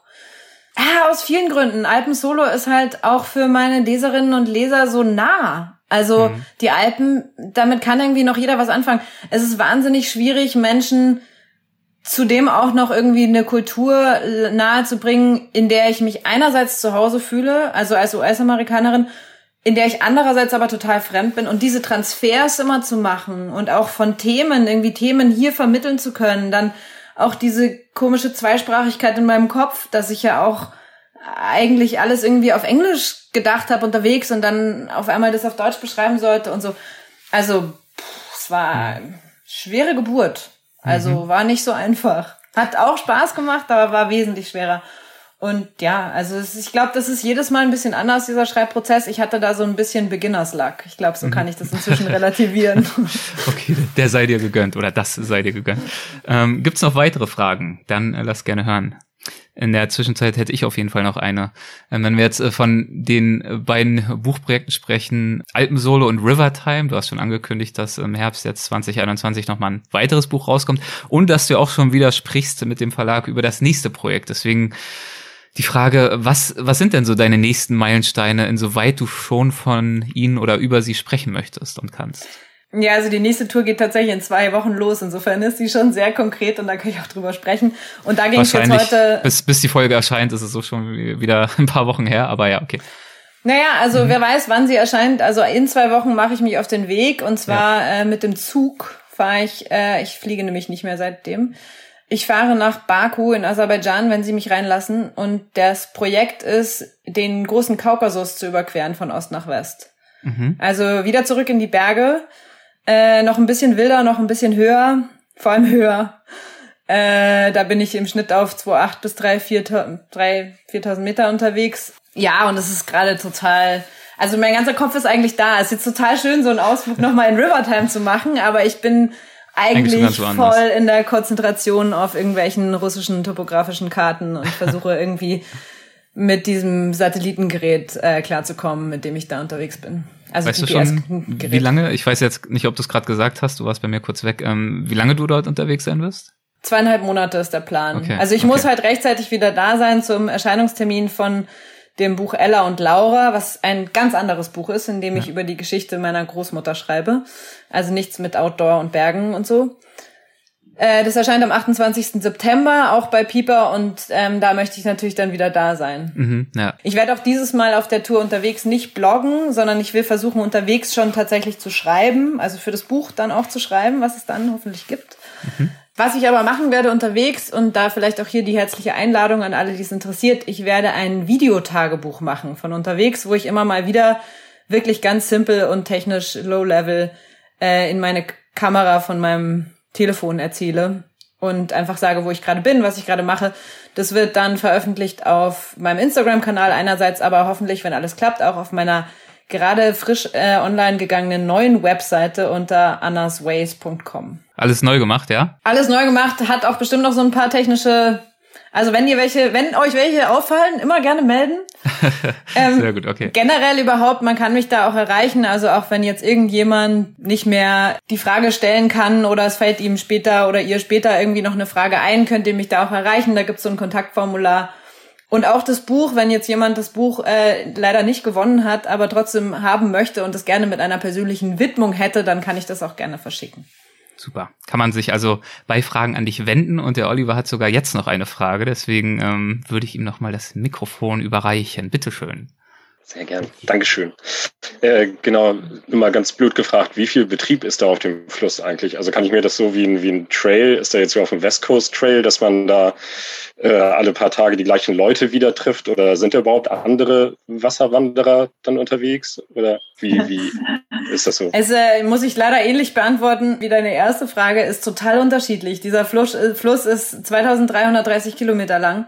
Es gibt Passagen, da habe ich, also eben beispielsweise im schlechten Wetter, da habe ich auch mal über eine Woche keinen einzigen Menschen gesehen. Und da waren auch jede Zivilisation wirklich sehr weit weg vom Fluss. Also gerade die Regionen von den großen Nationalparks, ähm, da ist jetzt nicht überall so viel los. Im Grand Canyon ist es natürlich anders. Also da ist natürlich verhältnismäßig viel los, wobei das auch ganz klar reglementiert ist. Also da gibt es eine bestimmte Anzahl an Permits, die vergeben werden, damit es nicht so total überläuft. Es gibt Passagen, wo man so Daytripper begegnet, also die irgendwie halt so eine kleine Passage so mal runterpaddeln oder sowas. Ich habe jetzt niemanden begegnet, der über so eine lange Zeit unterwegs war wie ich. Es ist alles dabei. Es gibt auch, also es gibt auch echt Passagen, da hast du rechts und links ein Motorboot und kotzt die ganze Zeit, weil du irgendwie die Abgase ins Gesicht kriegst. Also es ist echt alles. Jochen hat noch eine Frage und ich gebe das Mikro in äh, deine Richtung, Jochen. Ja, hallo. Ich habe noch die Frage, gibt es auch irgendwelche Abschnitte, abgesehen jetzt von Dämmen oder so, die jetzt unpassierbar waren, weil sie zum Beispiel einem Unternehmen gehört haben oder Privatbesitz waren und gesperrt waren? Und wie bist du damit umgegangen? Oder gab es irgendwelche Vorfälle mit irgendwelchen Sicherheitsleuten? Ich habe tatsächlich an den Dämmen ähm, Lust, also an manchen Dämmen sehr coole, lustige Hilfe bekommen von Dammarbeitern, die mir dann geholfen haben, mein Zeug auf die andere Seite vom Damm zu tragen. Also da war das Hindernis eher so, dass es dann meistens zu lustigen Begegnungen geführt hat, weil die sich auch alle darin natürlich total gefallen haben, mir so zu helfen. es gibt aber auch Geschichten, mir ist es nicht passiert, aber es gibt Geschichten von, natürlich gibt es Abschnitte des Flusses, wo das Land im Privatbesitz ist. Das Wasser, wie gesagt, ist auch im Privatbesitz, aber nicht unbedingt von demjenigen, von dem das Land da ist. Und da gibt es tatsächlich Geschichten, dass da Stacheldraht ins Wasser gelegt wird oder sowas, weil die keine Kajaker wollen oder keine Bootfahrer. Also das kann dann ganz schön böse enden. Ich habe auch tatsächlich ähm, mir sehr deutlich markiert, wo an Land Private Property ist, weil das ja sofort Trespassing ist und die dann zum Teil, also kommt natürlich ein bisschen drauf an, habe ich auch nur Geschichten gehört, ist mir selber nicht passiert, aber dann halt auch gerne mal mit ihrem Gewehr am, am, am Ufer stehen, so. Hm. Und ich glaube nicht, dass irgendjemand da wirklich schießen würde, aber die gefallen sich halt auch so ein bisschen in ihrem. Also ich meine, da gibt's irgendwie einen Ort, wo ich durchgekommen bin, der heißt Rifle. Kannst dir vorstellen, in einem Ort, der Rifle, also Gewehr heißt, dass da die Leute auch ähm, stolz auf den Namen ihres Ortes sind. Also natürlich, es ist einfach der Westen der USA, das ist, äh, das, das, ähm, da ist die Verbreitung von sowas schon ein bisschen größer wahrscheinlich als an anderen Orten. Ich habe keine einzige schlechte Erfahrung gemacht, was das betrifft. Ich habe unglaublich viel Hilfsbereitschaft erlebt von Menschen, die überhaupt mich nicht kannten, die keinen Kontext hatten, die also gerade irgendwie Rentner zum Beispiel, die irgendwie gesagt haben, boah, cool, was du machst, ey, komm, ich lade dich zum Essen ein oder erzähl doch mal oder so.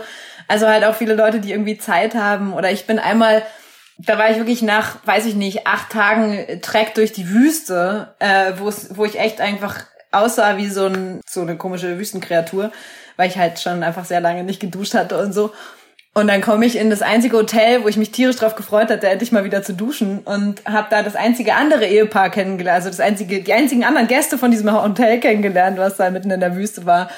Und die habe ich dann zum Essen eingeladen in ihr Hotelzimmer, weil es gab keine Restaurants oder so und haben in dem Hotelzimmer in der Mikrowelle so ein Hühnchen aus dem Supermarkt gemacht und so Salat. Und das, halt, das sind halt einfach so Situationen, das kannst du dir echt nicht ausdenken. Und das ist aber oft so, für mich ist es so ein Inbegriff davon, wie viel Freude, und das ist eben auch was, was ich auch erzählen will und auch erzähle in dem Buch, wie viel Freude die Menschen dort, und ich würde wirklich sagen, auch speziell in den USA, an Begegnungen haben. Die haben Lust, sich mit Leuten zu unterhalten. Und wir sagen dann so oft, ja, so oberflächlich. Aber wenn man davon mal absieht, dann entstehen dadurch tatsächlich Begegnungen und, und, und, und Gespräche auch. Die sind nicht immer total tiefgreifend. Manchmal nicht, aber manchmal halt auch schon. Und alleine dafür lohnt sich, diese Gespräche immer anzufangen. Ich weiß, es war jetzt nicht ganz Antwort auf, also nicht nur Antwort auf deine Frage, aber es ist also wirklich, ich habe so viel positive Erfahrungen gemacht und gerade alleine, es ist halt wirklich eine absolute Empfehlung ans Alleinereisen. Wenn man alleine unterwegs ist, wird einem auch mehr geholfen kommen langsam zum Ende. Wir können ja noch ein, zwei Fragen machen. Im Chat wurde zum Beispiel hier gerade gefragt, wie du denn mit besonders monotonen oder einsamen Passagen umgehst. Boah, also das ist halt sowas, das passiert mir am Berg nicht, auf dem Fluss schon. Ganz ehrlich, ich war unglaublich gelangweilt zum Teil. Also ich habe auch, als ich da durch die Wüste gelaufen bin, es gibt ja so Leute und ich kann es auch ein bisschen verstehen, die so totale Wüstentracking-Fanatiker sind, weil sie halt sich total mit der Wüste verbinden und dann die ganzen kleinen Veränderungen sehen mich hat's einfach tierisch gelangweilt, weil ich halt nicht ich finde Spazierengehen auch unglaublich langweilig. Ich gehe gerne, aber ich gehe halt nur gerne, wenn es bergauf und bergab geht. Und also ja, da habe ich dann halt irgendwelche Podcasts gehört oder gesungen oder ja, äh, manchmal habe ich auch mir selber so Sprachnotizen aufgenommen und mir selber erzählt, wie langweilig und scheiße ich alles finde. Und manchmal, also dann so auf so Passagen, wo es halt wirklich vom Fluss her jetzt, also wo der Fluss sehr langsam geflossen ist und ich auf dem Boot unterwegs war, habe ich dann halt geschlafen oder so. Also geht ja. Der Fluss hat sicher, hat mich ja trotzdem weiter bewegt. Ich habe halt nicht mehr viel dazu beigetragen, das dann zu beschleunigen. Also ja, durchaus, durchaus auch Langeweile. Schlafen ist ja auch nicht das Schlechteste, was man machen kann und äh, steht bei euch in Deutschland ja jetzt auch demnächst an. Der Abend äh, schreitet weiter fort. Deswegen äh, würde ich sagen, es war für mich aus meiner Sicht eine äh, runde Sache, liebe Anna. Vielen, vielen Dank, dass du dir die Zeit genommen hast. Obwohl du gerade in München bist, obwohl du gerade bei Verlagsbesuchen bist, beim Aufzeichnen deines Hörbuchs und so weiter ordentlich zu tun hast. Und kopfmäßig hast du ja auch erzählt, eigentlich schon wieder ganz woanders bist, nämlich im Kaukasus. Deswegen äh, wissen wir es umso mehr zu schätzen. Und äh, dafür danke ich dir und wünsche dir natürlich besonders viel äh, Spaß und weitere tolle Begegnungen und Einsichten im Kaukasus. Ähm, Freue mich ja jetzt schon ganz äh, selbstgerecht und egoistisch auf das Buch. Bestimmt dann auch auf unser nächstes Gespräch, äh, wenn du da einverstanden bist. Sehr gerne. ja, also vielen, vielen Dank für den Abend. Ja, dir auch vielen Dank, also und euch allen. Das ist auch, äh, auch wenn ich jetzt mitten im, Ko mitten im Kopf so mit dem Kopf irgendwie woanders bin, es ist total schön, endlich mal von dieser Reise erzählen zu dürfen und endlich ja. mal da auch wieder gedanklich einzutauchen, weil eben durch Corona alle meine Vorträge sind ausgefallen. Ab Herbst zum Glück gibt's ganz viele, die sind auch alle auf meiner Website angegeben. Und da freue ich mich tierisch drauf, weil das ist echt was, was mir total gefehlt hat. Erzählen zu können, teilen zu können und irgendwie auch so ein bisschen, es ist zwar nur digital, aber man hat trotzdem irgendwie das Gefühl, da sind Leute, die hören zu oder schauen zu und es ist, macht Spaß. Also mir macht Schön. das vielen Spaß und vor allem, wenn es so gute Fragen sind wie von dir. Also vielen, vielen Dank. Und vor allem von, von euch, die ihr zugeschaut habt. Und das weiß ich ganz besonders zu schätzen an so einem heißen, schönen äh, Sommerabend. Das, äh, ja, Respekt dafür, dass ihr Lust hattet. Freut mich natürlich umso mehr. Schön. Vielen Dank fürs Dabeisein an euch alle und an dich, Anna. Ähm, und macht's gut. Dankeschön. Tschüss. Tschüss. Das war mein Gespräch mit Anna Zürner, ihr zweiter Besuch hier bei uns bei Weltwach. Ich habe mich sehr darüber gefreut und danke Anna an dieser Stelle nochmal herzlich für Ihren Besuch. Vielen, vielen Dank, Anna. Und ich freue mich schon auf die nächste Runde, wenn es dann voraussichtlich ja um den Kaukasus geht. Und jetzt, wie auch schon in den vorherigen Episoden, folgt einmal mehr Lydia Möcklinghoff, die Tropenökologin und Ameisenbärenforscherin, mit einem Update aus Brasiliens wildem Westen. Bitteschön. Paradies Pantanal. Neues von Lydia. Einen wunderschönen guten Morgen. Es ist tatsächlich ein wunderschöner und ein guter Morgen hier. Es ist ein bisschen wolkig, ganz kühl, super angenehm. Und das ist perfekt, denn heute bin ich mit dem Pferd unterwegs, um Kamerafallen aufzustellen. Und ähm, ich mache heute mit euch eine kleine Zeitreise. Wer jetzt aber gerne zu den Dinosauriern reisen würde oder so, hat Pech gehabt. Wir reisen nämlich nur sieben Tage. Ich stelle gleich zusammen mit euch eine meiner Kamerafallen auf. Und dann machen wir einen Schnitt, spulen sieben Tage vor und dann sammle ich sie ein. Und dann gucken wir mal gemeinsam, was die Kamerafalle so alles aufgenommen hat. Dann bekommt ihr mal eine Idee, wie das so ist, wenn eine Kamerafalle sieben Tage im Feld gehangen hat. So, und jetzt mein Pferd Gausche. Oh, davon rennt ein Pampashirsch. Beruhigt euch, ich tue euch nichts. Oh, süß, mit zwei äh, Kitzen dabei.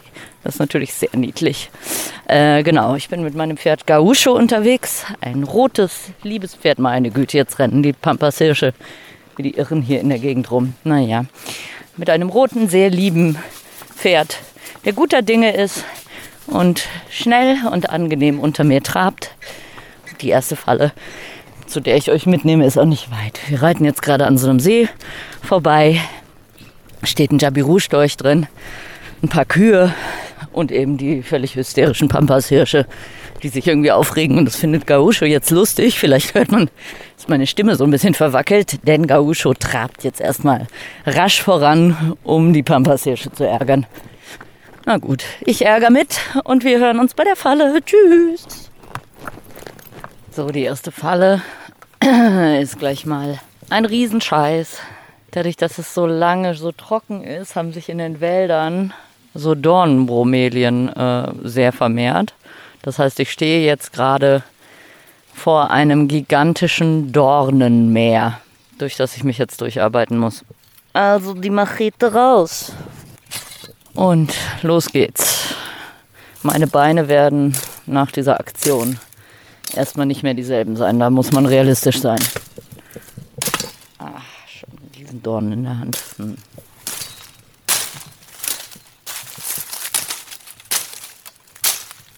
Dann kann man immer noch die Tapir-Strategie machen. Das heißt, man rennt einfach durch und hofft, dass die Beine ah, fuck, am Ende nicht so total im Arsch sind. Und dann gibt es natürlich noch Zecken, nicht zu vergessen. Die tragen noch bei zum großen Spaß. So, ich muss jetzt mal ausmachen, weil ich komme nicht voran. Mit dem Mikro in der Hand. Jetzt komme ich an der Position an. Wie gesagt, hier hänge ich die Kamerafalle schon seit elf Jahren auf. Äh, da liegt so ein umgefallener Baumstamm vorne dran. Und es gibt hier unter anderem das äh, Neunbindengürteltier, das irgendwie jedes Jahr hier vorbei marschiert kommt. So ein bisschen, als würde es morgens zur Arbeit gehen und abends so mit dem Aktenköfferchen wieder zurückkommen. Und ich bin natürlich gespannt, wenn ich jetzt hier die Kamerafalle aufhänge, ob man das Gürteltier immer noch sieht und wer ansonsten so vorbeikommt. Jetzt habe ich die hier an den Baum gemacht. Hier liegt auch das Stöckchen drunter. Das ist nämlich sehr lustig. Ich habe immer so Stöckchen zurechtgeschnitten. Die Kamera muss ja genau geradeaus gucken. Und darum klemmt man manchmal, wenn der Baum schief ist, dann unten drunter so ein Stöckchen, dass die gerade guckt. Und diese Stöckchen nutze ich teilweise schon seit tausend Jahren. Ich lege die dann immer unter den Baum, wenn ich die Kamerafalle einsammle und im nächsten Jahr, siehe da, kann ich dasselbe Stöckchen wiederverwenden. Das ist sehr praktisch. Und irgendwie ist es auch immer, wenn man so lange in der Weltgeschichte dann unterwegs war, ein Jahr Covid, was weiß ich, was da alles passiert ist. Und dann kommt man zurück.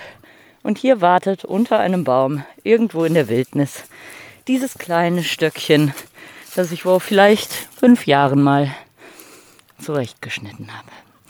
Das ist, finde ich, irgendwie ein schöner Gedanke und manchmal, wenn die Welt völlig verrückt ist, denke ich in Deutschland an meine kleinen Stöckchen, die im Pantanal so tapfer auf mich warten. So, jetzt muss die noch gerade nach vorne gucken, Labarababa.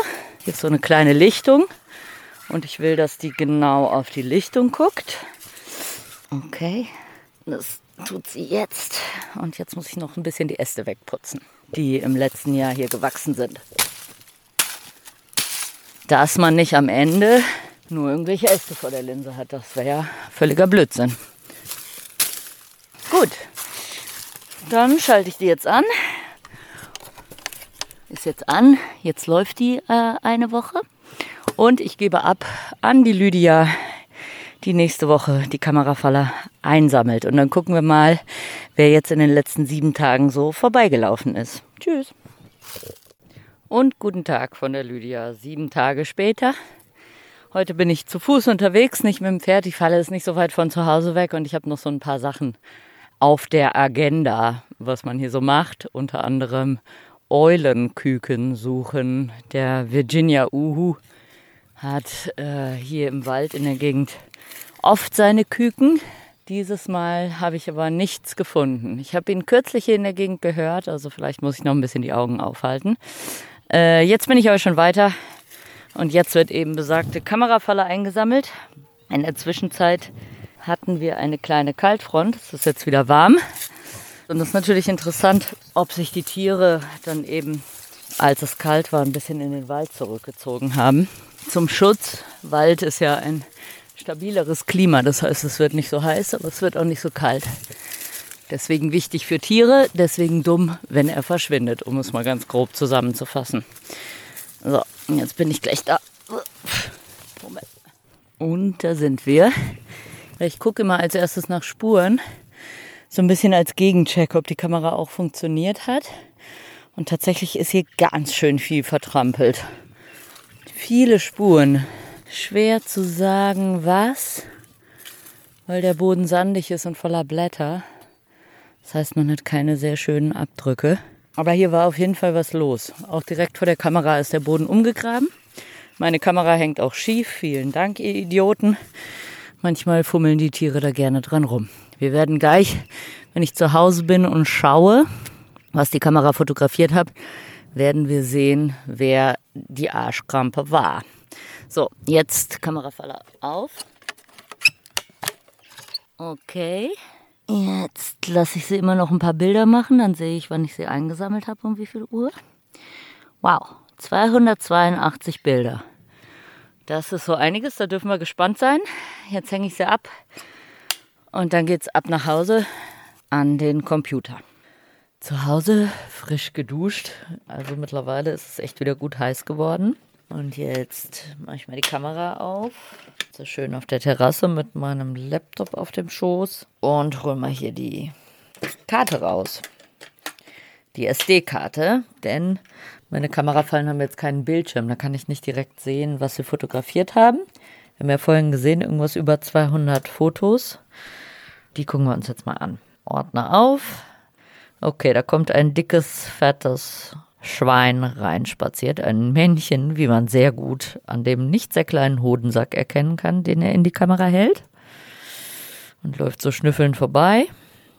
Dann noch ein ziemlich zerrupftes, ah, ziemlich zerrupftes Schwein. Und ich hatte ja über äh, das Neunbindengürteltier erzählt, ne? Das seit immer immer, immer, immer, also seit 2010 vor dieser Kamerafalle vorbeiläuft. Und da ist es. Um 4.58 Uhr morgens kommt es einmal schön durchs Bild gelaufen. Dann kommen morgens wieder irgendwelche Schweine vorbeispaziert. Oh, das eine hat eine fiese Wunde auf dem Vorderbein. Jetzt kommen hier gerade im Hintergrund, vielleicht hört man das Klappern, kommen gerade die Weißlippenpeccaries durch den Garten gelaufen. Es hat aber nichts, auch süß, es hat aber nichts mit den Tieren, die vor meiner Kamerafalle in den letzten sieben Tagen vorbeigelaufen sind, zu tun. Da laufen jetzt tatsächlich sehr viele Schweine vorne dran vorbei. Und da sieht man auch den Verursacher der schiefhängenden Kamerafalle. Auch das war eines der Hausschweine. Also das sind keine Wildschweine, sondern wilde Hausschweine. Ähm, so ein bisschen kennt man vielleicht von Korsika.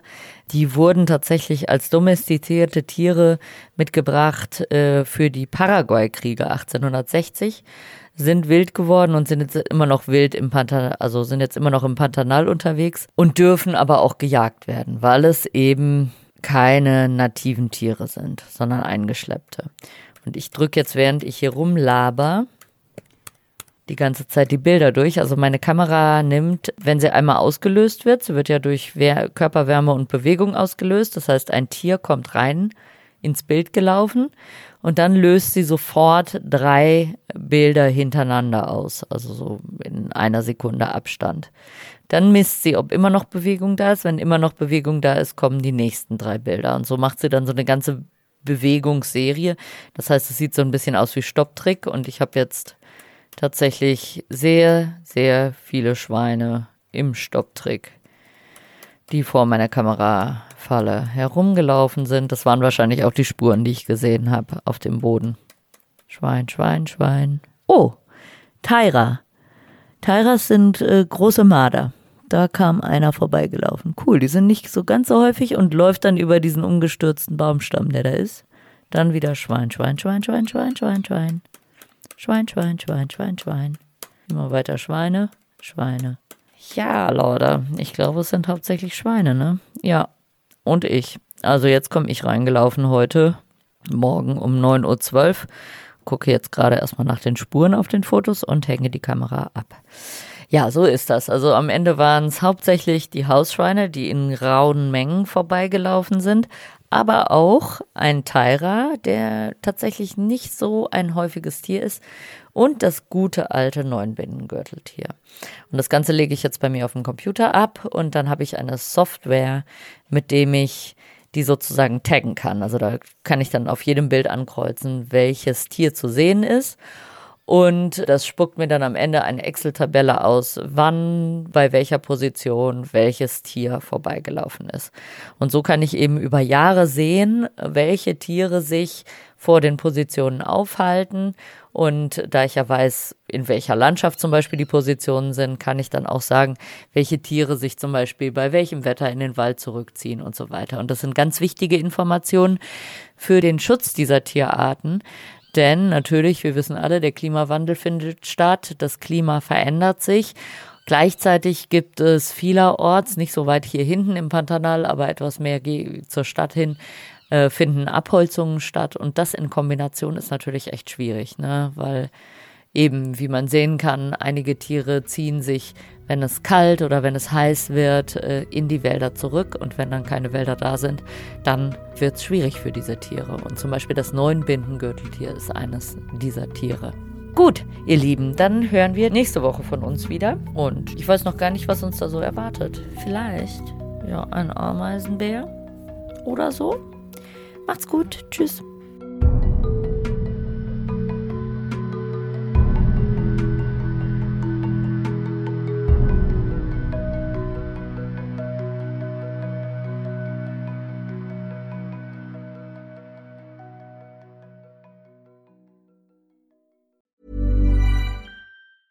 Ever catch yourself eating the same flavorless dinner three days in a row? Dreaming of something better? Well, HelloFresh is your guilt-free dream come true, baby. It's me, Kiki Palmer. Let's wake up those taste buds with hot, juicy pecan-crusted chicken or garlic butter shrimp scampi. Mm. Hello Fresh. Stop dreaming of all the delicious possibilities and dig in at HelloFresh.com. Let's get this dinner party started. Hi, I'm Daniel, founder of Pretty Litter. Did you know cats tend to hide symptoms of sickness and pain? I learned this the hard way after losing my cat, Gingy. So I created Pretty Litter, a health monitoring litter that helps detect early signs of illness by changing colors, saving you money and potentially your cat's life. Pretty Litter is veterinarian developed, and it's the easiest way to keep tabs on your fur baby's health right at home. Go to prettylitter.com and use code ACAST for 20% off your first order and a free cat toy. Terms and conditions apply. See site for details.